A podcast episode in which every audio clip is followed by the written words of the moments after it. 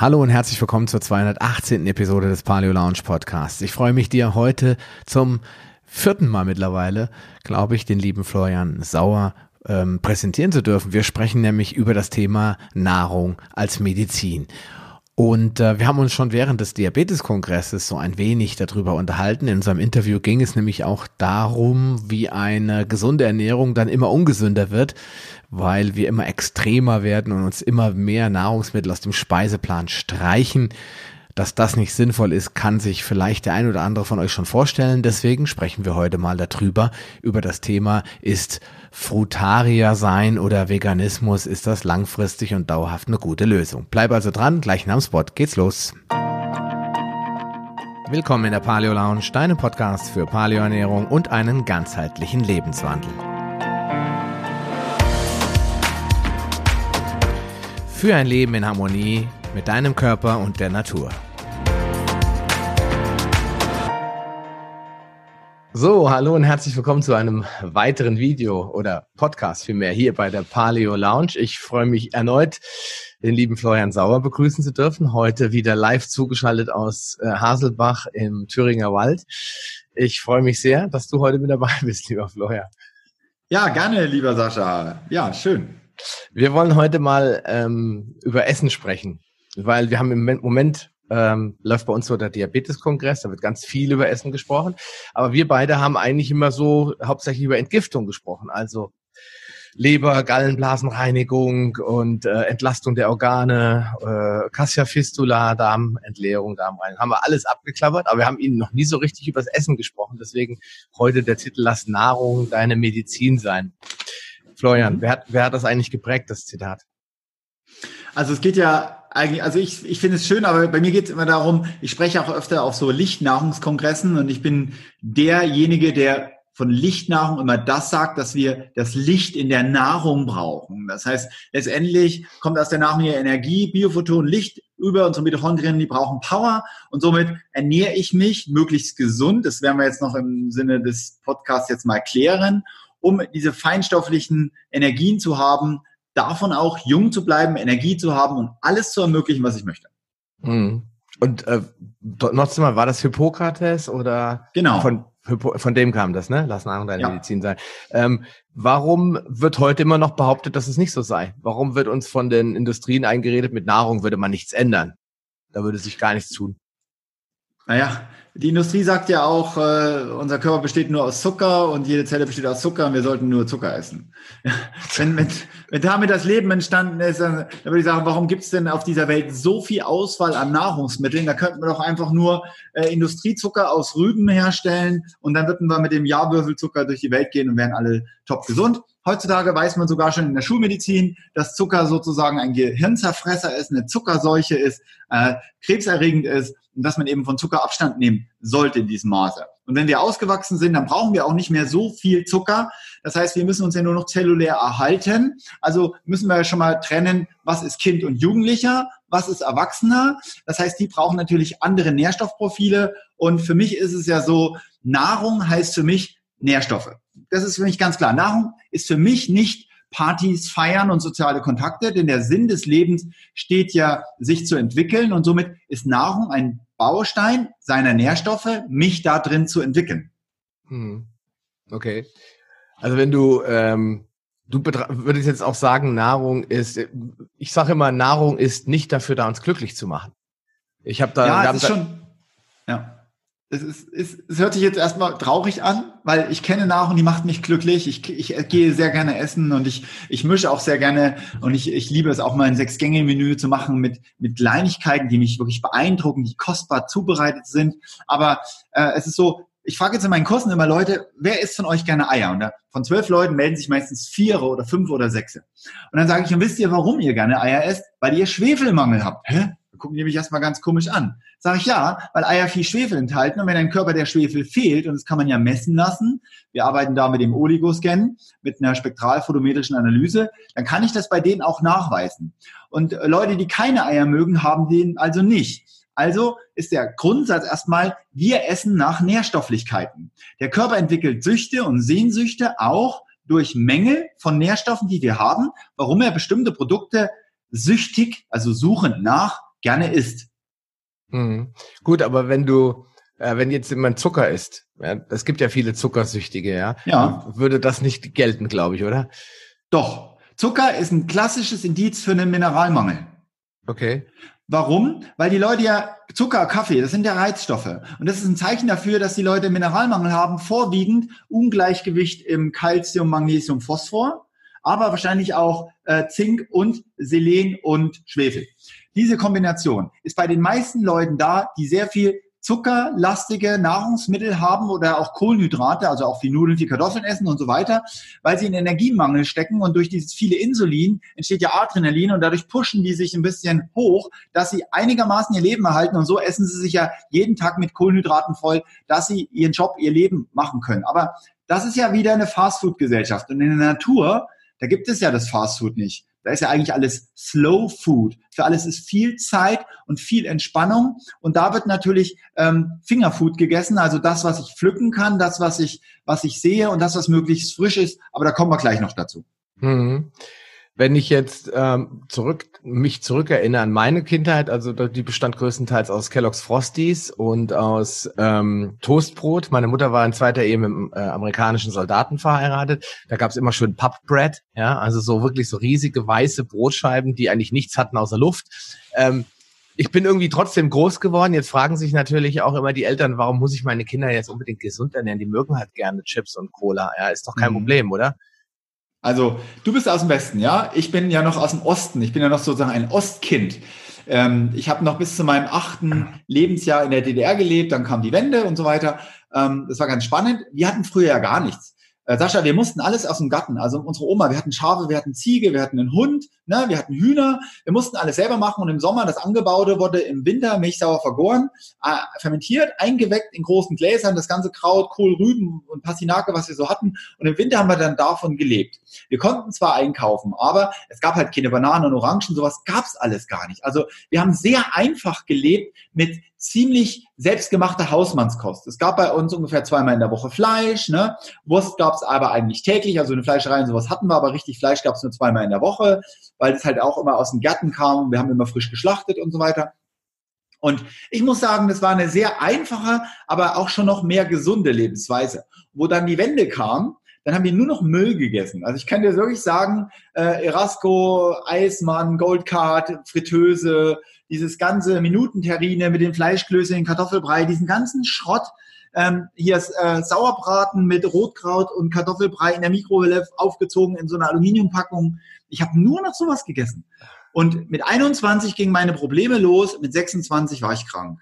Und ich bin dann wieder zurückgegangen, erstmal in die alte Ernährung, die ich noch kannte als von meinem Kind, alles wieder frisch gemacht. Da ging schon viel weg. Also es wurde schon viel, viel besser. Aber äh, letztendlich Heilung oder gesund geworden bin ich von meinem Morbus Crohn und von meinem, Pythariasis versicolor durch die Lichtnahrung, also Gerstentherapie, viel Rohkost mit frischen Sachen. Da kommen wir bestimmt auch gleich nochmal dazu. Ja, denke ich auch. Ähm, wichtig war jetzt nochmal, deswegen nochmal die Nachfrage, die Kinder, ja? Die essen jetzt viel Junkfood. Bei dir war das zum Glück nicht möglich, weil es einfach nichts gab. Ihr habt euren Konsum gehabt oder war der froh, wenn es da mal was gab, was mhm. es sonst nicht gab.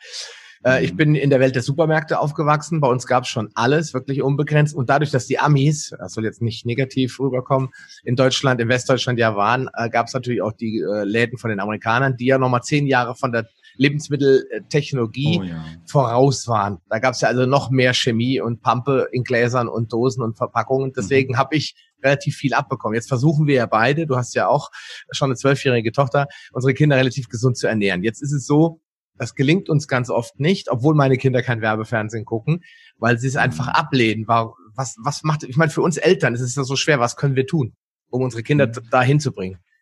Also ich sag mal so, bei Kindern ist es gar nicht so schlimm. Gesund essen müssen die Erwachsenen.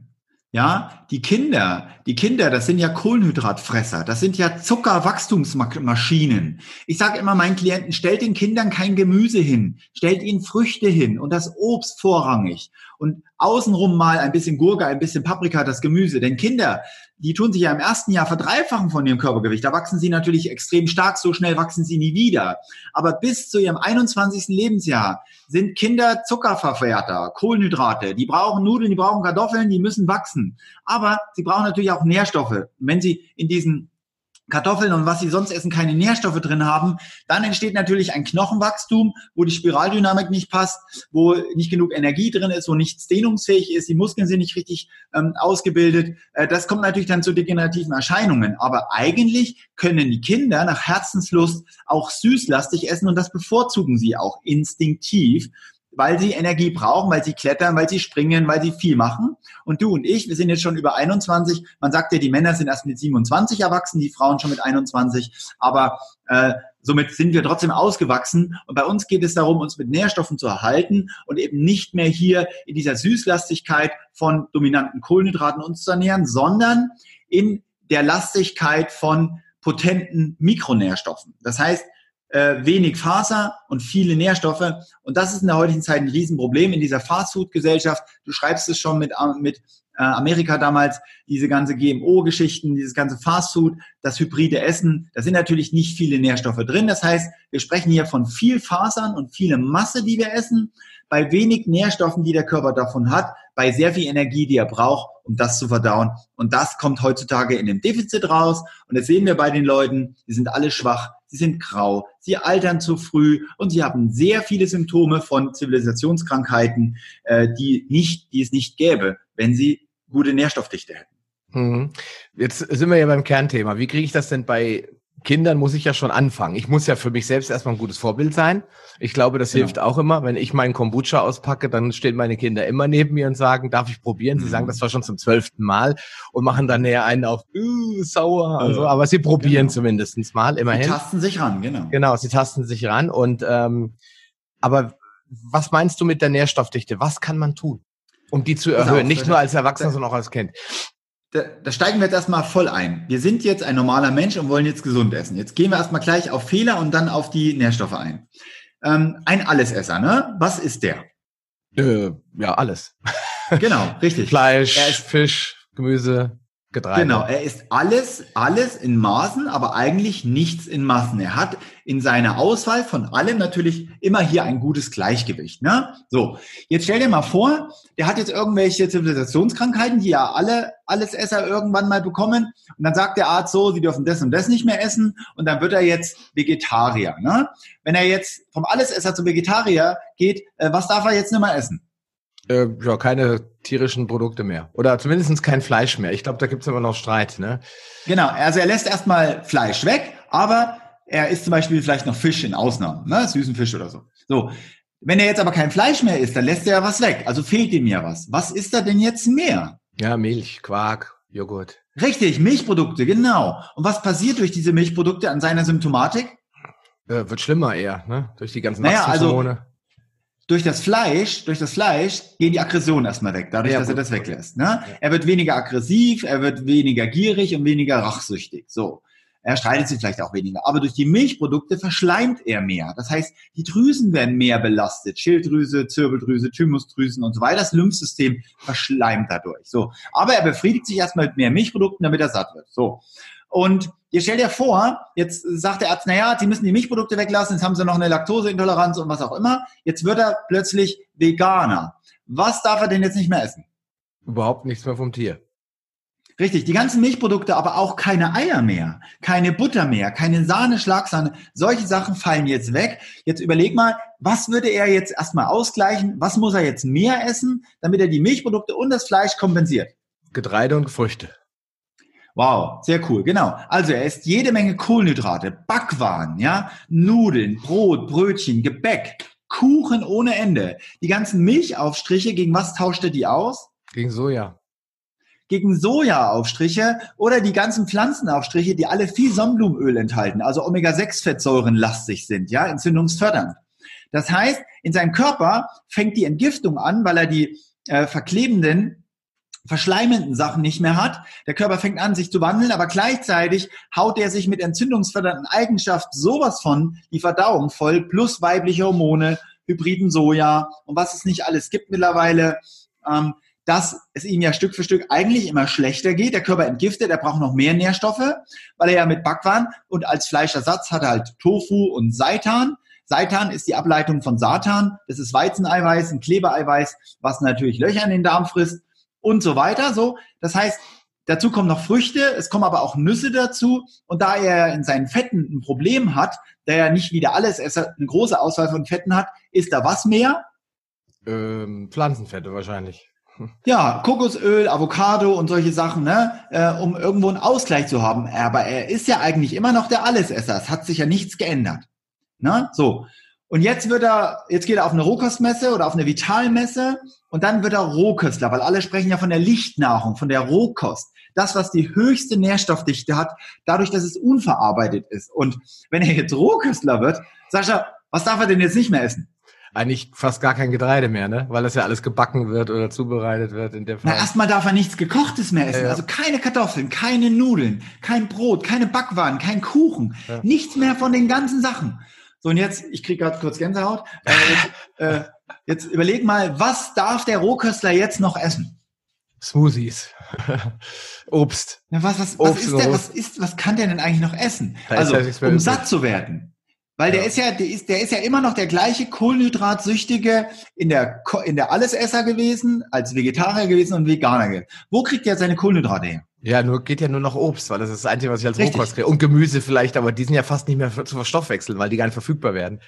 So, also, das heißt, er isst sehr viel Früchte, er isst sehr, sehr, sehr viele Trockenfrüchte, das ja, kommt ja. mit dazu. Ja, klar. Seine Fette und seine Kalorien und dein Gehalt kriegt er aus Nüssen und Samengetreide, ne?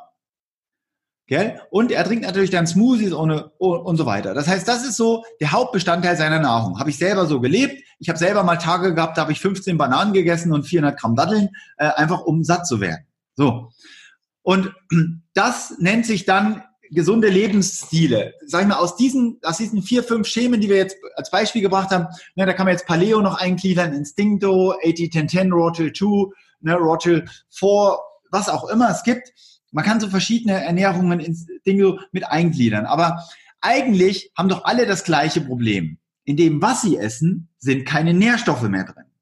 Und was sie essen, enthält viel zu viel Kohlenhydrate im Verhältnis zu Nährstoffen. Das heißt, durch Fruchtzucker und Kohlenhydrate wird natürlich immer Entgiftung angekurbelt, die Organe werden hochgefahren, aber wenn keine Bausteine dazu kommen, die wirklich Energie liefern, und das sind Vitamine, das sind Mineralien, Proteine und Eiweiße, Aminosäuren und so weiter, dann passiert da nicht viel. Das heißt, wir haben keine Langzeitenergien davon. Wir müssen uns täglich befriedigen. Und ich sage immer, das Ganze, die Suche nach diesen Nährstoffen nennt sich Emotional Eating, Essen nach Emotionen. Und so manch einer, sein Tag sieht eben so aus, dass er ganz schön hart arbeiten muss, keine Wertschätzung bekommt, nicht genug Geld bekommt, keine ordentlichen Pausen hat, sich nicht in der Arbeitszeit auch mal regenerieren kann. Und wenn er dann nach Hause kommt, dann braucht er die Befriedigung von Essen und da natürlich Pizza, Nudeln, Kohlenhydrate, Schokolade am Abend, ein Rotwein, ein Bier, weil das nur Befriedigungen von Reizstoffen sind. Das hat nichts mehr mit energetischer Nahrung zu tun.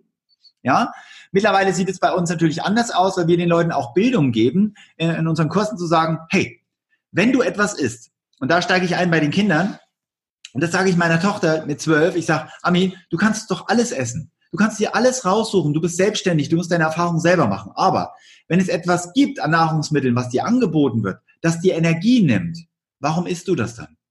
Wenn es dir wirklich Energie nimmt, längerfristig, und du das merkst, dass du am nächsten Tag schwer, müde bist, nicht mehr in die Pötte kommt, nur weil du abends eine Pizza gegessen hast oder eine Tafel Milka, als Beispiel, warum tust du dir das an? Warum verletzt du dich? Wenn ich zu ihr sagen würde, Ami, das ist ungesund, das isst man nicht, das versteht sie nicht. Kinder können mit dem Wort ungesund nichts wirklich anfangen. Aber wenn ich zu ihr sage, warum tust du dir weh? Die will sich nicht wehtun. Die will auch nicht, dass sich jemand anders wehtut. Dann fängt ein Kind anders an zu fühlen. Ja, man soll dem Kind nicht die schlechte Welt erklären. Man soll ihnen das Gute aufzeigen. So. Und da geht es natürlich darum, nicht Kindern äh, grüne Smoothies reinzupressen, die essen sie sowieso nicht, sondern Kindern das Gefühl von Frische und dem lebendigen Lifestyle von Nahrungsmitteln spielerisch darzustellen. Und bei Kindern ist zum Beispiel so, Kinder wollen keinen bunten Salatteller essen. Die sind reizüberflutet. Die sind ja weder Objekte noch Subjekte. Die wollen nur Gurke haben oder nur Paprika oder nur Tomate, einzeln farbig auf dem Teller haben. Das wäre eine psychologisch korrekte Auswahl von Lebensmitteln, Kindern das anzubieten und Kinder können instinktiv entscheiden. Aber bei uns Erwachsenen geht es eigentlich um was ganz anderes. Es geht darum, hey, du willst Karriere machen, du willst Erfolg haben, du brauchst Power, du musst besser sein wie alle anderen in dieser äh, erster, zweiter Platzgesellschaft. Du musst natürlich dich als Führungsposition auch irgendwo darstellen können. Und da musst du Ausstrahlung haben. Wenn sich jemand vor mich hinstellt, wo ich sehe, der ist krank, alt, schwach und grau, mit dem lasse ich mich auf kein Geschäft ein. Ich brauche doch jemanden, der dynamisch mit mir ein Projekt durchzieht, damit es zum Erfolg kommt. Und wir alle wollen doch diesen Erfolg. Und mittlerweile gehen die ganzen Firmen pleite, die Leute werden immer schwächer, weil sie geistig nicht mehr in der Lage sind, diese Firma zu steuern. Und das liegt an Nährstoffen. Das ist das Licht in der Nahrung, das sind Biophotonen, das sind hochpotente Mineralien. Und darüber würde ich jetzt gerne mal reden. Ja, dann hau rein. Sprich. Deswegen kommt auch der Spruch, lass Nahrung deine Heilung sein. Aber der Hippokrates hat noch einen anderen Satz gesagt. Nur wenn du bereit bist, dein Leben zu verändern, kann dir geholfen werden. Und das fand ich mindestens genauso spannend. So. Und ich habe mich früher nur nach Füllstoffen ernährt nach der Wende. Das heißt, das Essen, was da kam, das war leer. Ich habe mich damit vollgestopft und von 100% Nahrung waren vielleicht 15 bis 20% Nährstoffe drin. Und diesen Beweis gibt es heutzutage schon an Studien. Man kann mal im Internet googeln, ähm, eine Studie von der Firma Geigi äh, in der Schweiz. Man hat eine Studie gemacht über Nährstoffe in Gemüse von 1985 bis 2002 durch die industrielle Landwirtschaft mit großen Traktoren, mit Schnelldünger wie NPK, also Stickstoff, Phosphor, Kalium, hat man mal geschaut, wie sich die Nährstoffe im Wachstum einer Pflanze, die zu schnell wachsen muss, weil sie gezüchtet wird, verlässt. Und da hat man festgestellt, dass zum Beispiel die Erdbeere um 87 Prozent an Kalzium verloren hat. Dass der Brokkoli um 53 Prozent an Magnesium verloren hat in 17 Jahren. So, und jetzt haben wir nicht mehr 2002, sondern wir haben 2020 bald. Das heißt, es hat sich aber seit 1900, äh, seit 2002 nichts mehr geändert, weil wir jetzt diese geplante Landwirtschaft leben, die damals entwickelt wurde mit Monsanto, mit den Düngern aus Amerika und den ganzen äh, hybriden Pflanzen. So, das heißt, wenn ich jetzt eine Erdbeere esse, habe ich nur noch 15 Prozent der Nährstoffe da drin, die noch vor, sprich 40 Jahren, in der Erdbeere drin waren. Und wenn ich jetzt mal in den Wald gehe und esse eine Walderdbeere, die ganz klein ist, dann habe ich ein super Aroma, einen super Geschmack und sage mir, oh mein Gott, warum ist die nur so lecker? Ganz einfach, weil die Walderdbeere wild wächst und noch das volle Potenzial an Nährstoffen hat an dem Ort, wo sie wächst, sonst würde sie dort nicht wachsen. Und unsere Erdbeeren auch in Bio werden angebaut auf leeren Böden, weil der Lehmboden hochgeackert ist, sind die Mikroorganismen kaputt und deswegen kommen da nicht so viele Nährstoffe mehr rein. Und das Problem ist natürlich, dass dann künstlich gedüngt werden muss und NPK sorgt dafür, dass die Pflanze schnell wächst. Das heißt viel Masse, wenig Hirn, viel Zellfaser, wenig Nährstoffe. Und das ist das Problem der heutigen Zeit. Wir essen viel, aber es kommt nichts mehr rum. Und das ist beim Chicorée, das ist bei den Tomaten, das ist beim Paprika, bei allen gleich, weil die zu schnell wachsen müssen. Das heißt, wir beide und alle Zuschauer, die das jetzt hören, müssen sich technisch gesehen nicht um die Ernährung die Frage stellen, sondern wo kriege ich meine Nährstoffe her? Ich glaube, das bringt die Sache in der heutigen Zeit auf den Punkt. Und da können wir die Allesesser, die Vegetarier, die Veganer und die Rohköstler, die Instinkte und die Lichtköstler alle mal zusammenführen. Denn unser Körper hat Organe, wir haben einen sogenannten Zellstoffwechsel und wir brauchen Nährstoffe. Nährstoffe werden in Energie und in Jugendlichkeit umgewandelt und das brauchen wir in Form von Ausstrahlung, in Form von guten Sehen, guten Riechen, guten Hören, guten Schmecken, guten Sex, was auch immer. Du kannst alles damit reinnehmen. Äh, das ist wichtig. Also, wenn jetzt in unseren Lebensmitteln keine Nährstoffe mehr drin ist, was können wir tun? Wir müssen wieder die Nährstoffe bündeln vielleicht. Also weniger also Masse. Weniger Masse und, und, ja. und äh, mehr konzentrierte Nährstoffe. Also nicht genau, so viel, heißt, so viel essen quasi, ne? Ja, du müsstest jetzt entweder müsstest du Nahrungsmittel finden, die es irgendwo auf dieser Welt noch versteckt gibt, wo wenig Faser mit vielen Nährstoffen Bestandteil hat. Oder du müsstest à la Robert Franz natürlich jeden Tag ungefähr 15 Supplemente nehmen, Tabletten nehmen, ja, um auf deine Nährstoffe zu kommen. Und da hat er nicht ganz unrecht. Wir sind heutzutage darauf angewiesen, Nährstoffe zu supplementieren, weil wir sonst unsere Körperfunktionen nicht im vollen Maße aufrechterhalten können. Das heißt, wenn mir nur ein Nährstoff fehlt, entsteht ein Symptom. Und eine Aneinanderreihung von verschiedenen Symptomen, und wir brauchen ja 74 Spurenelemente mindestens jeden Tag, wenn nur eins fehlt, entsteht eine Aneinanderreihung von Symptomen, entsteht eine Erkrankung. Und ähm, nehmen wir mal ein einfaches Beispiel, äh, Sascha, wenn mir jetzt Magnesium im Körper fehlt, woran merke ich das? Ja, Lidzucken bei den meisten. Richtig, äh, super. Angespanntheit. Genau. Also Magnesium steht für Durchblutung und Vorankommen und Öffnung. Es ist also im Austausch mit Calcium, geht in die Zelle rein, Calcium geht raus und zurück. Es sorgt für Öffnung und Austausch. Das heißt, haben wir kein Magnesium im Körper und kriegen wir es über die Nahrung nicht rein. Magnesium ist in den Pflanzen im Übrigen grün, ist das Chlorophyll. Ja, das Blut ist rot wegen dem Eisen im Hämoglobin, dass man sich das auch mal im Farbstoff her vorstellen kann.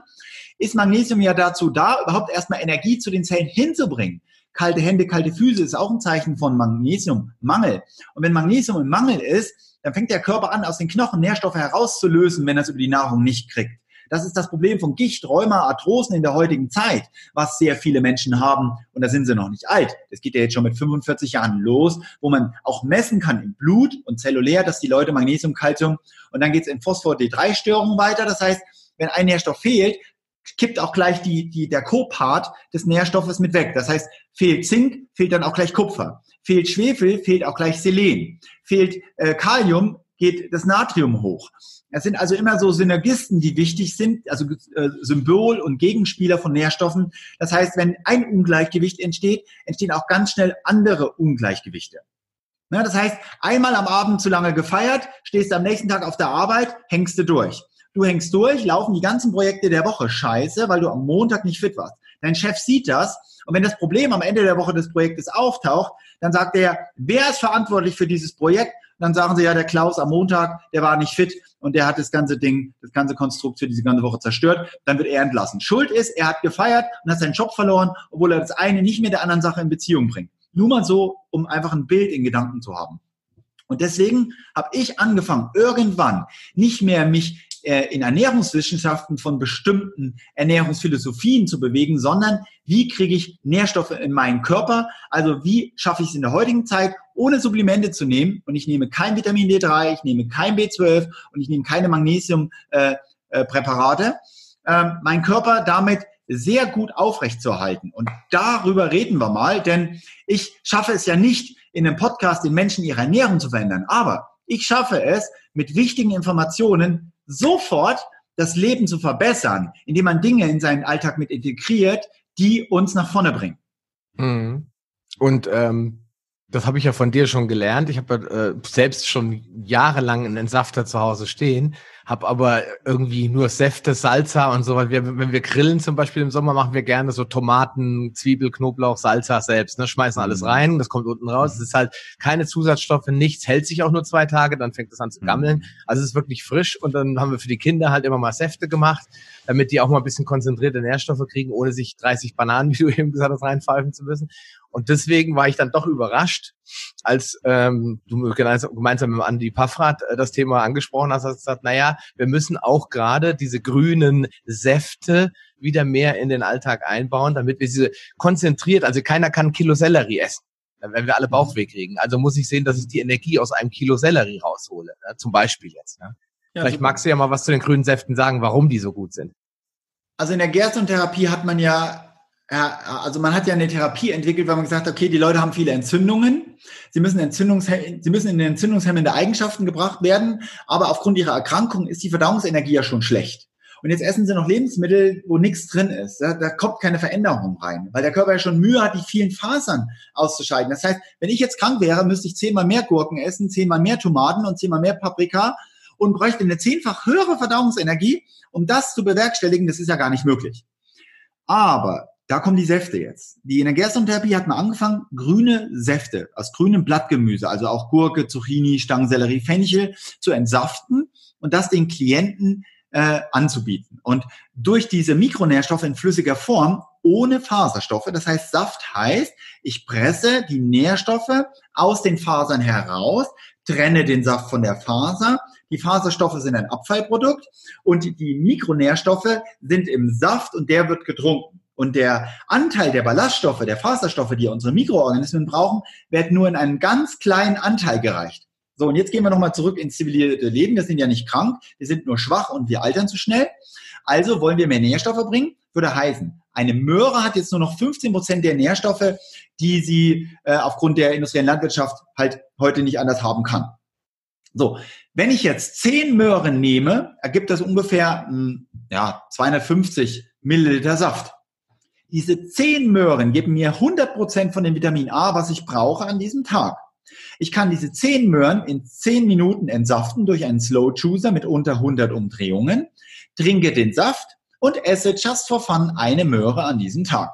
Das heißt, die Möhre hat ja auch Magnesium und Calcium in Spitzenwerten, die ich damit natürlich auch gleich ausgleichen kann. Das heißt, wenn jeder Deutsche oder Europäer es schaffen würde, einmal am Tag ein Glas frisch gepressten Gemüsesaft, den er aber nicht im Laden kaufen kann, weil der Saft im Laden in Flaschen ist abgekocht, es gibt im Moment wenige Firmen wie Kale Me oder Aidu, die natürlich auch Säfte in Rohkostqualität pressen, die sich dann durch ein HPP-Verfahren natürlich auch für einen Monat im Kühlschrank halten. Aber das ist ja noch nicht überall verfügbar. Man muss in den Bioläden einfach mal schauen. Heißt es, frisch machen ist besser. So. Und wenn er dann dieses Glas Möhrensaft jeden Morgen trinkt, dann hat er praktisch die Nährstoffe, die er braucht für diesen Tag. Und diese Möhre ist ganz normal soziale Freude, just for fun mit Freunden essen gehen, um einfach auch Gourmet zu leben. Da kann man beides integrieren. Das heißt, nach Genuss essen, aber auch sich die Nährstoffe am Morgen oder am Vormittag damit abzudecken. So. Mhm. Ich gehe aber nicht dahin und trinke jeden Tag Möhrensaft, weil die Möhre viel zu viel Fruchtzucker hat und sie zählt für mich eigentlich zum Obst mit dazu. Genauso wie die rote Beete sehr viel Fruchtzucker enthält. Ich presse mir eher Säfte aus äh, Zucchini, Gurke, Fenchel, Stangensellerie. Das ist so, das sind die besten Gemüsesäfte. Also wenig Fruchtzucker, viel grünes Chlorophyll, was da drin ist und wichtige Mineralsalze. Das kennen wir ja schon vom Herrn Schüssler aus. Der hat es ja auch schon herausgefunden, dass wir Nährstoffe in Mineralsalzen brauchen. So. Und durch diese grünen Gemüsesäfte haben wir hochpotente Nährstoffe, und zwar spreche ich hier von allen, einschließlich Aminosäuren, ähm, den Körper hiermit zu unterstützen. Und da nehme ich natürlich auch gerne die grünen Blätter mit rein, denn je mehr Chlorophyll, umso besser. Das Licht in der Nahrung ist der grüne Farbstoff. Das ist der, der unsere Mitochondrien ähm, aktiviert, der uns wirklich in Energie bringt. Und das kann auch über Saft, das wäre ein Bestandteil, äh, gegeben werden, da dieser Saft durch das Entsaften ein kolloidales Mineral ist. Kolloidal heißt, nächstgrößer Atomgröße und ist durchlässig für unseren Darm, ist also leicht verstoffwechselbar, ich muss es nur gut einspeicheln, damit genug Enzyme, also Erkennungsmarker, Schlüsselteilchen, über den Speichel in die Nahrung kommen. Und das ist ein ganz, ganz wichtiger Punkt, dass du das gerade sagst. Äh, das, ich sag mal, das ganze Thema kolloidale Metalle oder überhaupt kolloidaler Zustand ist ja noch äh, in der Wissenschaft da draußen wenig erforscht. Man, wenn man das googelt, wird man feststellen, da gibt's jetzt nicht hunderttausende Blogs, die darüber schreiben. Ja, und er, ich, das, äh, ich habe da mit dem Dr. Bruno Kugel drüber gesprochen, wenn es um das Thema Silizium geht, weil auch da ist die kolloidale Form natürlich viel besser für den Körper zu verwerten als jetzt das klassische Siliziumgel was aber schon besser ist, als gar nichts zu tun, weil wir auch, wir haben einen Selenmangel, wir haben Siliziummangel in den Böden, wir haben äh, Probleme mit Magnesium, weil die Pflanzen viel zu schnell wachsen. Man sieht es auch daran, wenn man beim Bioladen einkauft, der Spinat ist fast schwarz, also so dunkelgrün, weil er voller mhm. Energie steckt. Und wenn ich dann bei Iglu einkaufe, dann ist er eher gelblich-grün, also ganz hell, wenig Chlorophyll. Und das Interessante genau. ist da, äh, unser gemeinsamer Freund, der ja ein richtiger Crack ist in dem Bereich, der liebe Konrad Kautzner, der kann dir das ja auch genau erklären, warum Chlorophyll eben nicht bei vollem Sonnenlicht produziert wird, sondern auch Schatten braucht. Deswegen hat er ja so eine Beschattungsanlage bei sich, wo er seine Kräuter immer, Gräser immer wieder hin und her beschattet, Sonne, Schatten und so. Das hat er mir mal erklärt. Genau, man sagt spannend. ja, man sagt ja nur, die hatten kommen Gatten. Das heißt also, wir haben heutzutage ein Nährstoffproblem, weil in den Böden oft nicht diese Nährstoffe mehr drin sind. Das ist eine. Und das zweite Problem ist, was wir haben, wir haben mehr Belastung, wir haben mehr Giftstoffe im Körper wie früher, also auch Arsen, äh, Cadmium, äh, Nitrate aus den Böden, ne, durch den ganzen tierischen Düngen, durch den Menschendüngen, der auf die Felder kommt, die vielen Hormone und so weiter, äh, diese ganzen Aromastoffe, Geschmacksverstärker. Das heißt, der Körper muss mehr Entgiftungsenergie leisten, bekommt aber weniger Nährstoffe.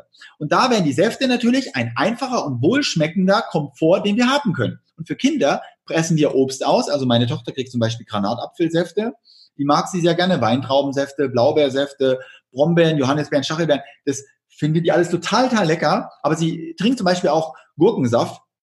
Der ist auch sehr gut für die Niere, der spült die Niere äh, und Stangensellerie, Fenchel, da zieht sie aber schon die Augen hoch. Ja, mit Weizengras kann ich sie jagen, das haut sie mir um die Ohren. Deswegen mische ich hier das immer in den Granatapfelsaft mit rein, da sieht sie es nämlich nicht. Ja, Kinder Geh mal kurz an, an, die Tür. Ich mach, muss da mal gerade was reinmischen. Ja, aber das wäre nur ein Bestandteil von kolloidalen Mineralien. Man könnte auch sagen, wenn das Wort kolloidal für viele noch nicht so verständlich ist, dann könnte man auch sagen, äh, verkleinert. verkleinerte Nährstoffe, die der Körper besser aufnehmen kann ohne Faserstoffe. Die schlechten Kolloidalen sind ja Nanopartikel. Ne? Nanopartikel, da haben wir vorhin schon mal drüber gesprochen, privat, ist ja das, was durch den Körper auch durchlässig ist und Schaden anrichtet, aber das ist dann nochmal ein anderes Thema. So, das heißt, Gemüsesäfte wären ein wichtiger Part, seine Nährstoffe auszugleichen, ohne den Robert Franz die Taschen voll zu hauen, weil ihr damit selber kolloidale Mineralien bekommt, eure Defizite erstmal auszugleichen. Und jetzt Sascha, könnte man sogar sagen, Mensch, wenn jetzt jemand Magnesiummangel hat, dann könnte er ja Wildkräuter entsaften, weil da ist das meiste Magnesium drin. Ja? Oder wenn jetzt jemand Probleme hat mit den Knochen, mit den Gelenken, da ist die Stangensellerie sehr gut. Man soll sich angucken, wie das Gemüse aussieht. Ich meine, bei der Möhre weiß man ja auch, wenn ich die durchbreche, wenn ich die angucke, guckt mich ein Auge an. Also ist die Möhre gut für die Augen. Warum ist sie gut für die Augen? Weil viel Vitamin A drin ist. Ne? Und so gibt es ja verschiedene Gemüse, zum Beispiel die Pilze sehen aus wie unsere Ohren. Die Tomate ist gut fürs Herz. Ne? Äh, was gibt's denn noch? Die Feigen sind gut für die Hoden, für die Männer. Man sagt ja nicht immer, äh, Milch macht müde Männer Munde und so ein Schwachsinn, das kann echt nur ein Schulmediziner entwickeln. Äh, so ein Spruch. Oder äh, Eier bringen Tinte auf den Füller. So ein Quatsch. Durch Eier gerinnt das Sperma, das wird ja richtig dick. Im Gegenteil, die Männer brauchen Feigen. Die Feigen sind gut für die Hoden, für die Spermaproduktion. Das heißt, wenn die Frauen gute Kinder haben wollen, dann müssen sie den Männern ein paar Wochen vorher mal gute Feigen zu essen geben. Wenn die im Herbst, also Ende des Sommers reif sind, dann klappt es auch mit einem kraftvollen Sperma. Und wenn man Junge will, dann sollte es gut flüssig sein. So als kleiner Spaß nebenbei. Aber zum Beispiel die Zitrusfrüchte sind gut für die Brüste. Ja, wenn man sie durchschneidet, sieht man, das ist eine Brust. Und die, die Süßkartoffel ist wichtig für die Bauchspeicheldrüse. Der Ingwer ist gut für den Magen, weil er auch so aussieht. Und entsprechend die Nährstoffe sind da drin. Und wenn wir das wissen, dann trinken wir nicht nur Säfte, sondern wir können auch Smoothies daraus machen. Das wäre dann die zweite Mode, präventiv gesund zu sein, gesund zu bleiben und ab und zu mal einen Smoothie zu trinken, damit ich hier mit den Faserstoffen, aber zerkleinert, potente Nährstoffe bekomme. Ich, ja, vor allen Dingen bei den Faserstoffen, das hat ja auch die, du hast jetzt eben gesagt, die Schulmedizin, dieser Spruch, Milch macht müde, Männer munter, kommt ja von der CMA von der Marketinggesellschaft, die damals die Milch promotet hat, die ja sogar den äh, Bauern, wie ich von Jens Frese erfahren habe, auferlegt hat, dass sie einen bestimmten Betrag ihrer Milch in die Werbung der Milch reinstecken müssen. Dass das kriminell ja. ist, hat man dann relativ schnell erkannt. Deswegen gibt es den Verband auch nicht mehr. Aber mhm. äh, du hast natürlich vollkommen recht. Die Leute, die da draußen irgendwas behaupten, äh, was auch häufig im Fernsehen kommt, die haben natürlich eine andere Agenda, als wir sie vielleicht haben. Ne? Mhm. Ne? Weil ähm, ja du, äh, jetzt könnte man sagen, es wird ganz oft Daniel Knebel hat mal gesagt, mir will, mir will man immer anhängen, ich wollte Nahrungsergänzungsmittel verkaufen. Dabei will ich das mhm. nicht. Ich will den Leuten nur einfach zeigen, dass sie mit ihrer normalen Ernährung eben ihre Nährstoffe nicht mehr reinkriegen. Und entweder können sie. Tabletten essen oder mhm. irgendwas anderes machen. Ja. Genau. Und Sascha, wenn die Ärzte uns helfen wollen, die haben ja nicht, die haben ja nicht den Horizont von gesunder Ernährung und diesen Ernährungswissenschaften. Das kriegen die ja nicht gelernt im Schulmedizinerstudio. Aber die helfen ihren Klienten über Infusionen. Die geben halt hochpotente Nährstoffe über Salzlösungen in die Vene oder sie sagen, sie müssen jetzt mal ein Magnerot nehmen, weil sie Magnesiummangel haben oder das und das, weil sie sagen, nur damit kann ich dir helfen, weil dein Stoffwechsel nicht funktioniert, wenn du diesen Mangel hast. So, mhm. aber ich will noch über mehr sprechen als nur Säfte und Smoothies. Was zum Beispiel auch sehr gut wirkt, und auch ich bei Klienten mit Darmproblemen, Morbus Crohn, Leaky Gut, Colitis ulcerosa, Sodbrennen und so weiter, äh, anwende, sind Knochenbrühen die werden den Veganern jetzt nicht gefallen, aber es geht nicht darum. Es geht darum, wenn es bei Menschen um Leben und Tod geht, dann würde ich jeden Veganer der Welt dazu bringen, Knochenbrühen zu trinken. Und er muss ja die Tiere nicht töten. Er kann ja die Knochen auch im Wald sammeln. Es gibt genug Wildtiere, die sterben. Rehe, Wildschweine und so weiter. Die sind nach zwei Wochen abgezüselt. Und durch Auskochen von Knochen über 17 Stunden, wenn auch die Kollagene mit rausgekocht werden, habe ich eine Mineralbrühe in hochpotenten äh, Nährstofflichkeiten, die man bei Entzündungen im Magen-Darm-Bereich natürlich sehr gut anwendet ne? und auch wirklich in Heilung bringen kann. Als Unterstützung sind meine Erfahrungen. Hm. Das dann nicht abzulehnen. Da gibt es ja die Firma Brox oder die Firma Jamino in Deutschland zum Beispiel, die beide über 17 Stunden kochen. Das sind für mich die besten, weil da auch die Kollagene mit dabei sind. Mhm. Ja, Okay. So. Wie, wie sieht's aus mit Fermenten? Die müssen wir eigentlich auch noch erwähnen, oder? So, das ist der, der, der dritte, der vierte Punkt. Das sind alle Fermentationen. Und das war so spannend. Guck mal, ich komme aus der DDR. Wir hatten riesige äh, Fermentierungspöttige im Keller stehen. In dem einen war der Brokkoli drin, in anderen der Blumenkohl, in anderen die Radieschen, die milchsauer vergoren wurden. Wir hatten dieses ganze Kraut. Und wir mussten in jedem Essen eine Handvoll milchsauer vergorenes essen. Das heißt, effektive Nährstoffe durch Mikroorganismen. Und das, also gerade B-Vitamine, B1, B6, B12, Jod und so weiter, ne? Und das brauchen wir für unseren Energiestoffwechsel. Anders können ja auch andere Mineralien gar nicht verstoffwechselt werden, ja? Ähm, sind da immer dabei gewesen. Das heißt, wir mussten uns gar nicht die Frage stellen, was essen wir, sondern in allem, was wir essen, war immer alles drin. Das ist total schön. Und das hatten wir nach der Wende nicht mehr, weil die Oma ist dann gestorben. Wir haben das ganze Zeug äh, mit Meißner Porzellan alles entsorgt, haben es alles auf den Müll gehauen und wir haben das ja nicht mehr gemacht. Und Sascha, weißt du, was wir gemeinsam haben? Du und ich, wir fangen wieder an zu fermentieren heute. Wir haben wieder so einen Keller, wir haben wieder eine Speisekammer, wo die Sachen äh, nicht nur im Kombucha oder Rejuva-Lex, sondern auch milchsaure Fermentierungen stattfinden. Und ich kaufe auch wieder fermentierte Sachen, zum Beispiel von der Firma Sauermacht glücklich äh, aus Nürnberg, die ja sowas auch fertig gekauft anbieten, aber einem auch lernen, wie man sowas machen kann. Und das finde ich total spannend, dass wir wieder über Mikroorganismen unsere Nährstoffe bringen. Mikroorganismen, die unser Essen leicht verdaulich machen, indem es zersetzt wird, so wie das Nitropögelsalz in der Schulmedizin das Fleisch weich macht, weil wir es sonst gar nicht essen können. Mhm. Ja, das ist, ähm, da sind wir aber nochmal beim weiteren Punkt. Es gibt ja, ähm, also ich fasse nochmal zusammen, wir brauchen die, äh, die Säfte und die Smoothies, um erstmal Energie und wertvolle Ballaststoffe ins System reinzukriegen, ohne dass wir uns tonnenweise äh, irgendwelche Aldi und äh, Penny-Salate kaufen müssen. Mhm. So, wenn wir das haben, dann müssen wir äh, das gleiche, die gleichen Rohstoffe eigentlich auch in den Fermentierungsprozess bringen. Das heißt, langfristig sechs, acht Wochen lang unsere Möhren, also ich finde Möhren und Sellerie lassen, lassen sich hervorragend klein gehackt auch fermentieren, Sauerkraut, Rotkraut, ja. jetzt im Winter. Ähm, die Leute legen Gurken ein. Äh, ich meine, dafür war die DDR ja bekannt, die Spreewalder Gurken. Ja, Richtig. all solche. Das sind alles so Sachen, die man machen kann. Und dann haben wir ganz wichtig ähm, auch noch einen Punkt, den ich äh, immer wieder sa sage, ist die Nährstoffe oder die nährstoffreichen Lebensmittel, die wir sowieso haben, diese mal wieder richtig behandeln. Und jetzt sind wir bei dem Punkt, wo ich in unserem Vorgespräch gesagt habe, krank trotz gesunder Ernährung. Es gibt ja viele Veganer, mhm. die ernähren sich gesund. Wir hatten eben diesen Verlauf vom vermeintlichen Mischköstler hin zum Veganer oder Rohköstler sogar. Mhm. Und was wird da alles so falsch gemacht? Wenn einmal viel zu viele Faserstoffe gegessen. Du hast gesagt 100 Prozent Rohkost, das kann gar nicht funktionieren, weil wir unseren Darm völlig überlasten. Aber mhm. wenn du jetzt hingehst und nimmst einen Teil davon und nimmst dir die Hülsenfrüchte zum Beispiel raus, dann gucken sich die, essen die Leute diese Hülsenfrüchte meistens noch aus Gläsern, Dosen, überhaupt nicht behandelt, mal kurz abgespült. Und jetzt kommen sehr viele Antinährstoffe in unser System rein. Und jetzt wird es mhm. interessant, weil Hülsenfrüchte sind wertvoll, wenn man sie denn richtig verwendet. Also richtig. muss man den Leuten auch wieder zeigen, wie man Brot, wenn man denn nicht dran vorbeikommt, ja, weil man es vielleicht auch als Genussmittel haben möchte. Wie kann man das wieder gut machen? Wie kann man Hülsenfrüchte so aufbereiten, dass sie auch für den wertvoll für den Körper sind? Mhm. Genau. Also, es geht nicht darum, was wir essen. Ist eigentlich völlig egal. Wir könnten auch Presspappe essen, wenn da Nährstoffe drin wären, von der Sache her. Und es muss für den Körper einfach gut verwertbar sein. Deswegen gab es früher ja auch Verdauungsgewürze bei Hildegard von Bing, Maria Treben, damit man Essen, das schwer verdaulich ist, wie Fleisch, leicht verdaulich macht. Wie zum Beispiel Bertram, Quendel und Galgant, ne? So Kubebenpfeffer und solche Sachen, ne? Was es ja heutzutage alles nicht mehr gibt. Gibt ja noch Pfeffer und Salz und Glutamat. So. Und das ist ein Problem. Aber ähm, mit was wollen wir jetzt anfangen? Mit den äh, Linsen. Also guck, Linsen, Linsen gibt es ja nur in zwei Formen leicht verdaulich zu machen. Entweder werden sie acht Tage eingeweicht und angekeimt, damit der Körper irgendwie an die Eiweiße rankommt. Aber wenn du eine schwache Verdauung hast, wirst du Winde bekommen, dann wirst du pupsen, wie verrückt. Oder du kochst eben die Linsen gut. Und ähm, dazu musste man sie aber früher erstmal einweichen. Eine Nacht wurden sie eingeweicht, dann wurden sie abgespült.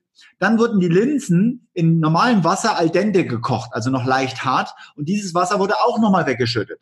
Und dann wurde wieder heißes Wasser mit Linsen und Kartoffeln und Lorbeer und Nelke und was man dann so alles reinmacht, Gemüse, Möhre, äh, dann zerkocht. Und das war die Linsensuppe. Und die hat man dann immer noch mal einen Tag stehen lassen. Das heißt, am dritten Tag hat sie erst richtig gut geschmeckt.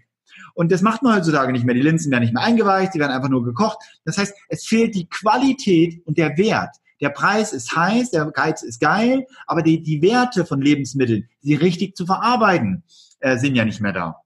Hm. Und da können wir ja mal zum Brot gehen. Weißt du, weißt du, wer Weizen, Dickel, Ronken und Gerste entwickelt hat? Ähm, äh, Bingen? Nee. Nee, nee. Geh mal 9000 Jahre zurück. Das so, war in der persischen okay. Gesundheitslehre ein Herr Zanatustra. Der Zanatustra hat die Tomaten entwickelt, die Weintrauben, die Äpfel. Und er hat Weizen, Dinkel, Rocken und Gerste entwickelt, um Eiweiße, ein Eiweiß zu haben, was für den Körper sehr dienlich ist, damit die Menschen kein Fleisch essen müssen. Und Jesus sprach doch auch immer, haltet euch von dem Fleisch der Pariser der Parisäer fern. Und die Menschen haben es nicht gemacht. Und ähm, er wollte lieber, dass wir eiweißhaltiges Samengetreide zu uns nehmen. Der Zarathustra hat aber den Menschen mitgegeben, wie man das Getreide verarbeitet. Der letzte Vermittler der zanathustrischen Lehre war der Dr. Harnisch. H-A-N-I-S-H. Das kann man mal googeln. 18. auf 19. Jahrhundert. Der ist 1935 gestorben. Der hat zum Beispiel der Queen Elizabeth noch dieses, diese alte Gesundheitslehre gelernt. Die, die grüßt ja die Leute immer noch so mit dem Handschlag von Zarathustra. Das finde ich total spannend, wie man das noch sieht. Frau Merkel, die grüßt eher so im Illuminatenstil. ist aber nochmal eine andere Geschichte. Ähm, und äh, er hat den Menschen gelernt, dass der Weizen ja nach dem, nach dem Wachsen noch nicht fertig ist. Dass dieses Samengetreide erstmal eingeweicht werden muss, um, um es anzukeimen für eine Nacht. Dann muss der Samen getrocknet werden äh, auf Decken in der Sonne. Dann muss dieses Getreide gemahlen werden zu Mehl. Und erst wenn dieses Getreide zu Mehl gemahlen wurde in Steinmühlen, muss dieses Getreide als Mehl kurz gebacken werden. Also ohne Wasser vermengt. Das trockene Mehl wurde in einem Ofen bei 120 Grad für 20 Minuten gebacken. Das nennt sich Dextrinieren. Und damit war dieses Getreide keimfrei. Der Schimmel war weg, die Bakterien waren weg und das Gluten war leicht verdaulich. Mhm. Ja, und es ist total spannend. Und heutzutage wird das Getreide von den Feldern mit, mit, äh, mit, äh, mit hier irgendwas besprüht. Wie heißt das? Äh, rain, rain, uh, rain up, round up? Roundup. besprüht. Mm, damit die Pflanze schnell stirbt und der Samen schneller reif wird. Dann kommen die Sachen in Trockenkammern. Dann werden die Sachen gemahlen und werden sofort zu Brot verbacken und der Teig wird nicht mehr 24 Stunden fermentiert, den lässt man nicht mehr stehen. Und somit sind natürlich ganz viele Reizstoffe drin und auch die Klebeerweise sind nicht verdaulich. Die verkleben unseren Darm und die fressen dann Löcher da rein. Das ist praktisch Alkohol, der da Löcher reinfrisst, weil ja das Getreide nach elf Stunden in unserem Darm ja zu Maische wird. Das hat ja dann schon elf Prozent Alkohol. Und wenn es im Darm klebt, bleibt es eben länger im Darm. Und deswegen ist nicht das Brot oder das Gluten das Problem der heutigen Zeit, sage ich, das sind meine Erfahrungen, sondern die Art und Weise, wie es angebaut wird und wie es hergestellt wird. Und in den letzten 9000 Jahren wurde der Weizen 38 Mal genverändert. Kannst du dir das vorstellen? 38 Mal. Der Blumenkohl wurde 16 Mal genverändert. Sogar der Bio-Blumenkohl ist nicht mehr Ur. Du isst den roh und du musst pupsen wie verrückt. Mhm. Wenn du den kurz ankochst, wenn du den ganz kurz ankochst, dann ist er leichter verdaulich, aber das Problem ist ja nicht weg. Okay. Du hast aber mal auch erklärt, dass man äh, die gesamten Getreidesorten auch ankeimen sollte, damit sie äh, auch, weil wir wissen ja, wenn das Keimen ist ja eigentlich, wir nutzen es ja als Trick. Wir gaukeln ja der Pflanze vor, dass sie in der Erde ist und dass sie jetzt wachsen darf, äh, weil sie die Feuchtigkeit spürt und da reagiert sie drauf und dann kommt das Keimling raus und dann gibt sie natürlich auch die ganzen Nährstoffe ab die sie ja für den, für den neuen Zögling hergeben will. Sie will ja quasi Energie spenden an ihre Nachkommen. Und jetzt holen wir das wieder raus, trocknen es wieder und nutzen es dann. Und dann haben wir mehr Nährstoffe im, im Korn, als wenn wir es direkt ungekeimt verarbeiten. Richtig, die Pflanze hat ja auch eine Schutzschicht. Die muss ja sagen, Mensch, wenn alle Tiere gleich kommen und mich alle wegfressen, dann habe ich ja ein Problem. Dann kann ich ja meine Art nicht erhalten. Ich will ja auch ein paar Kinder, die überleben. Also äh, hat, es, hat, hat jeder Samengetreide eine Schale und in der Schale sind manchmal auch Fressgifte drin, die durch das An Einweichen abgespült werden. Deswegen sollte man auch die äh, Alnatura Sonnenblumenkerne im Bioladen, die eigentlich noch unverdaulich sind, denn würde man sie trinken, unzerkaut, kommen sie so raus, wie sie sind. Die Magensäure kann ein Sonnenblumenkern nicht zersetzen. Wenn die aber angekeimt sind, schon, dann ist ja die Schale ab und dann zersetzt die Magensäure diese Sachen auch, insofern die äh, ganz gut gekaut werden. Aber der Samen gibt damit seine Schutzschicht frei und hat den höchsten Wert an Proteinen und Eiweißen, also auch an Nährstoffen, bevor es eine Pflanze wird. Deswegen gibt es einen Unterschied zwischen Ankeimen und Keimen. Keimen ist, wenn der Samen schon eine Pflanze wird oder geworden ist und Ankeimen ist der Prozess, wo er eine werden möchte. Und da hat man früher eingeweicht, man hat getrocknet, um es zu konservieren und damit natürlich einen hochpotenten Nährstoff erzeugt in verschiedenen Bereichen, um den Körper damit mit wenig Faserstoffen gut satt zu bekommen. Und Sascha, wir backen doch immer bei uns die Flohsamenbrote oder diese Rohkostbrote. Du isst davon nur ganz wenig und du hast ganz schnell eine mineralische Befriedigung. Und in diesen Broten ist ja kein Weizen, kein Dinkel, kein Rocken, keine Gasse drin, sondern Sonnenblumenkerne, Buchweizen, Hanfsamen, Chiasamen, Flohsamen, Leinsamen, Kürbiskerne, Sesam. All diese Sachen, die Kleinstsamengetreide sind, mit richtig viel Power. Und durch diese Flohsamenschalen in dem Brot klebt der Teig nicht am Darm. Das heißt, er kommt nach sechs bis acht Stunden wieder raus. Die Leute kriegen einen guten Stuhlgang. Der Körper kann über den Stuhlgang mehr Gifte ausscheiden. Und die Flohsamenschalen sind ja vom indischen Wegerich. Das heißt, sie wirken entzündungshemmend. Der Spitzwegerich in Deutschland. Ne, die Blüten, das sind die Flohsamenschalen. Mhm. Ist natürlich der Wahnsinn für Verdauungsprobleme in der heutigen Zeit und Verstopfungen, die ja die, die Entzündungsherde verschlimmern, weil der Körper die Gifte nicht rausbekommt durch die Verstopfung. Mhm. Also ähm, ich möchte das, weil ich merke das auch hier beim äh, Diabetes-Kongress immer wieder. Sobald nur einer sagt, ah, ich habe jetzt ein Rezept, ich kann, ich habe selbst Brot gebacken, ah, fantastisch, wumm, 500 Kommentare, gib mir das Rezept und so weiter. Wir haben in Deutschland mhm. alle ja so einen riesen Bedarf, Brot essen zu wollen. Ähm, fangen wir doch mal vorne an. Wenn ich jetzt wirklich klassisch äh, ein Brot backen will, ja, ich kaufe mir jetzt mhm. Bio äh, Dinkel, Urdinkel vielleicht sogar, nach Maria Treben. Äh, nee, nicht äh, nach der B von Bingen, die ist ja die Urdinkelfrau, ja. So, jetzt habe ich den, das zu Hause. Was mache ich jetzt? Jetzt nehme ich mir eine Portion, werf die ins Wasser und lass die stehen. Für wie lange? Richtig. Genau, also mindestens zwölf Stunden. Man sagt über Nacht, das ist äh, so ein Tag, eine Nacht wird der Weizen einfach ähm, eingeweicht. Der wird eingeweicht. Den kann man aber auch schon angekeimt trocknen. Und äh, dann wird der sozusagen abgespült, wird dann getrocknet und dann kann man ihn zu Mehl verarbeiten und dann nach Belieben verbacken. Genau. So, und jetzt, es gibt ja auch schon. Also, wie, also jeder, ich, der den trockne ich, wie, wie trockne ich den denn dann? Einfach auf. Also auf entweder normalerweise oder? in der Sonne. In Portugal legt man das auf Decken. Äh, da ist der in einen Tag trocken. Und wir haben dafür sogenannte Trockenöfen. Aber es gibt zum Beispiel eine Firma, die heißt Bettinas Backstube. Lebenskeimbrote.de. Da kann man sich das mal angucken. Die tun ihre ganzen Samengetreide ankeimen weil das für die schon ganz wichtig ist. Und es ist ein Demeter Herzgutbäckerei. Also da, da fängt ja schon Wandlung an, weil die Leute viele Sachen nicht mehr vertragen eben. Ne? Mhm. Und äh, damit, an, bei sowas würde ich ansetzen. Ja? Mhm. Ähm, das zu verstehen. Also die Industrie, die stellt Müll her. Aber Menschen, die ökologisches Denken haben, äh, Wertschätzung gegenüber anderen Menschen und Mitgefühl, die stellen Produkte her, die lebendiger sind. Da darf ich aber nicht im Netto oder im Real einkaufen. Auch vielleicht im Bioladen ist es schon schwierig. Da muss ich direkt bei den Bauern einkaufen. Hm. Also kannst du, also würdest du auch dazu tendieren, wenn solche Getreidesorten, die dann wirklich beim Bio-Landhof zu kaufen, der das selbst äh, ausgebracht hat, selbst angebaut hat, wurde genau. Du Sascha, ein Teig, der Teig wurde früher mit der Hand lange geknetet, damit sehr viel Sauerstoff reinkommt. Und der Sauerstoff, der beim Verbacken dann wieder austritt durch Ausdehnung, ist das Backtriebmittel gewesen. Heutzutage macht man Hefe rein, was total blöd ist, weil die Hefesäure, die Bakterien ja Säuren ausscheiden und deswegen uns Brot stark übersäuert. Oder der Sauerteig, den ich persönlich als Ferment noch einstufe und ich sage mal, es ist noch neutral, aber es ist eher der schlechte Backtriebler. Früher hat man ein bisschen Natron in das Brot gegeben, hat den Teig gut eingeknetet und hat den Teig dann über Nacht stehen lassen, besser 24 Stunden, an einem warmen Ort. Äh, mit einem, mit einem Tuch drüber. Und dadurch geht der Teig ja enorm auf und man muss sich diese schnellen Backtriebmittel oder Klebereiweiße, die es heutzutage auch gibt zum Auftreiben, äh, kann man sich sparen. Aber die Wirtschaft und die Industrie macht's. Aus wenig viel Geld machen. So einen kleinen Krümel wird zum großen Brot. Das ist eine Verarschung der Menschen. Und wenn die Menschen es wüssten, wenn sie es wirklich wüssten, würden sie es nicht mehr kaufen. Aber da die Menschen nicht aufgeklärt werden, die Schulmediziner keine Gesundheitsbildung haben und es viel zu wenig gute Ernährungsberater in Schulen gibt, sondern alles nur von der Industrie, Milch, die gute Milch, die uns stark macht. So hat die Werbung damals angefangen mit der Persilwerbung zusammen. Dadurch ist die Milchindustrie entstanden, aber auch die Getreideindustrie, die alles nur noch schnell macht.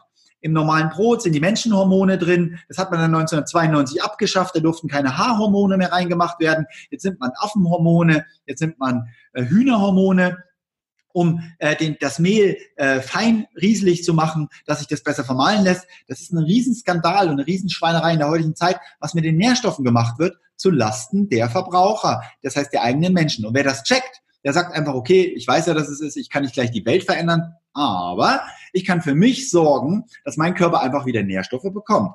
Und da sollte man natürlich erstmal messen, welche Nährstoffe fehlen. Und wenn man weiß, welche fehlen, kann man entsprechend sich zwischen Säften, Smoothies, diesen äh, hochsupplementierenden Broten, Sprossen, Knochenbrühen, Rohmilchbutter oder was auch immer entscheiden.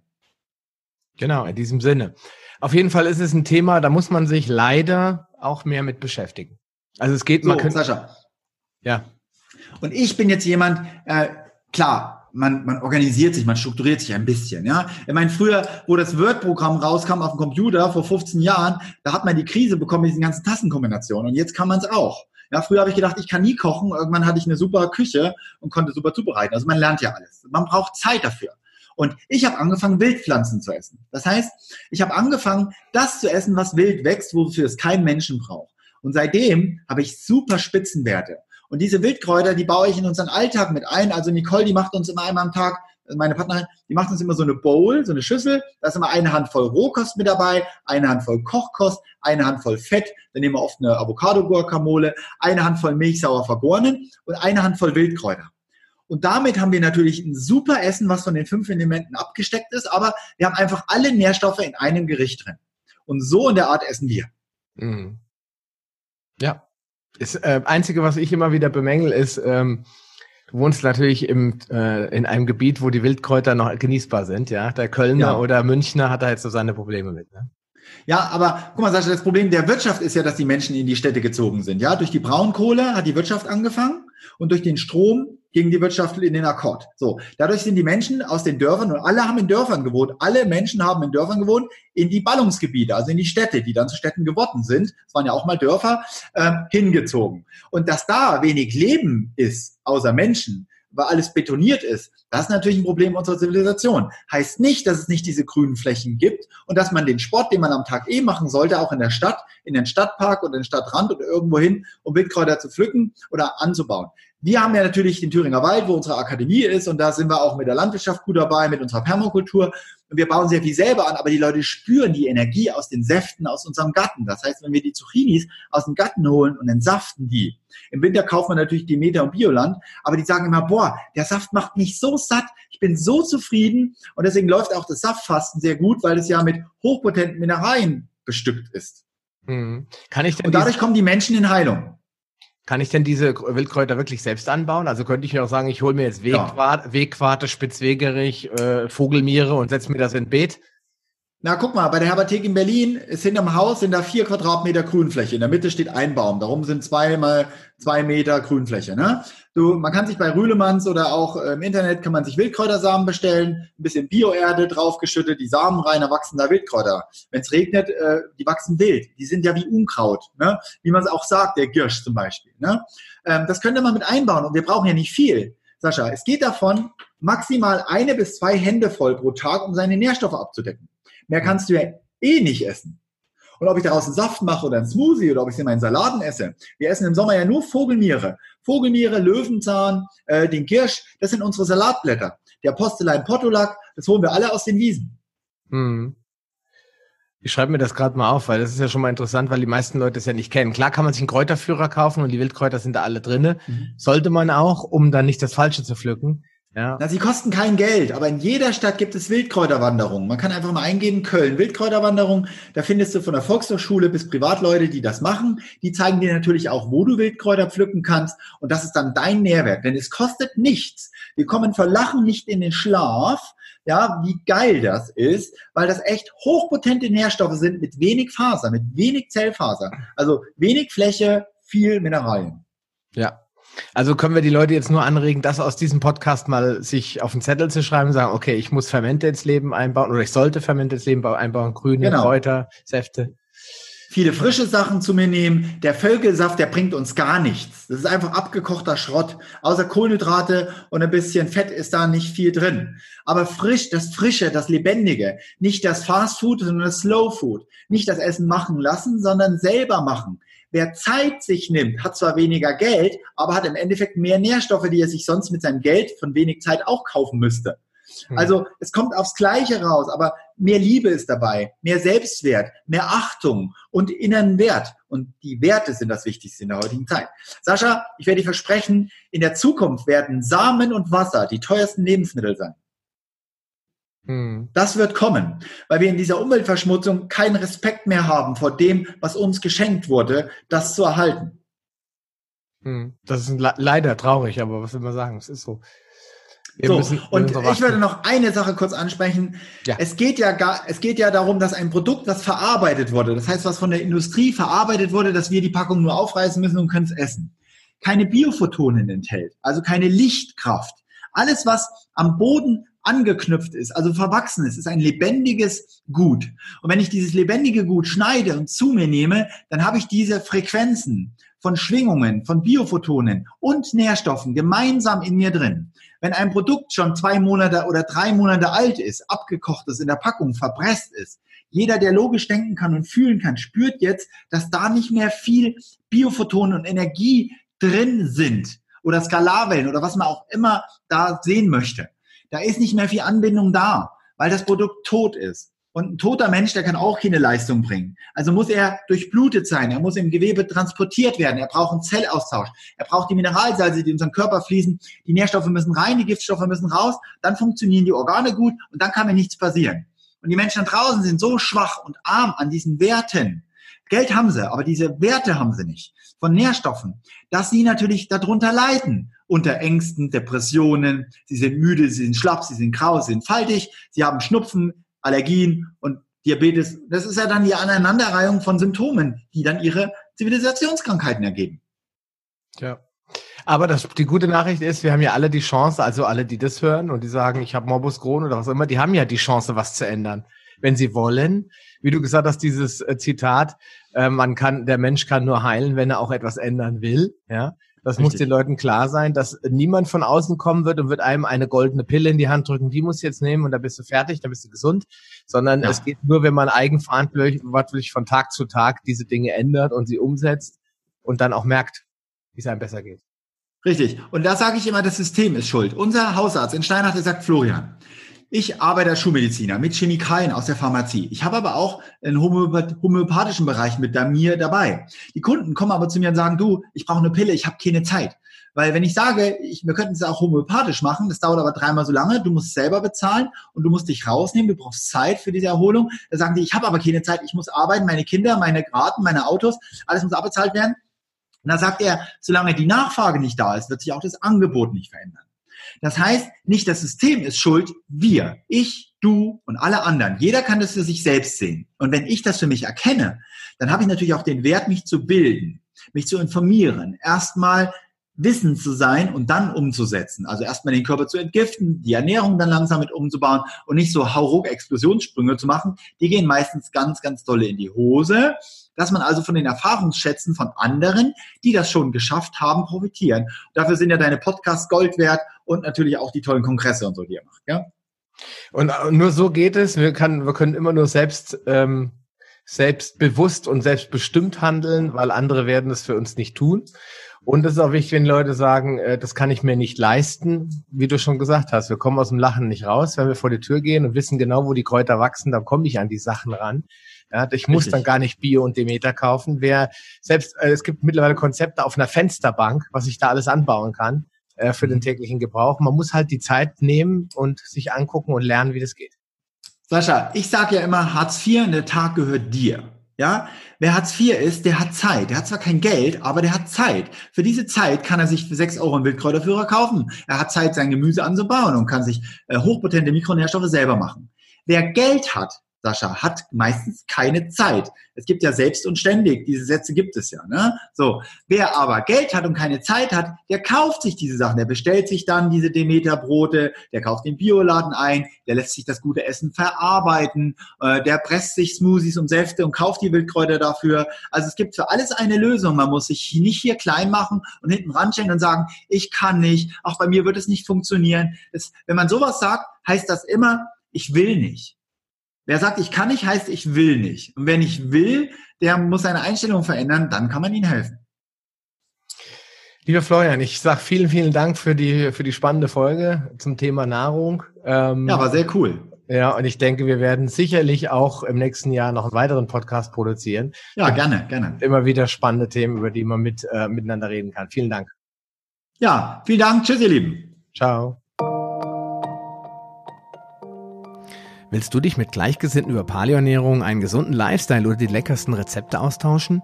Dann schließ dich uns an und tritt meiner Facebook-Gruppe Paleo Lounge Evolutionär Essen, Leben und Bewegen bei. Den Link findest du in den Show Notes sowie alle anderen wichtigen Informationen und weiterführenden Links. Geh am besten direkt auf paleo-lounge.de slash Folge und ergänze die entsprechende Nummer.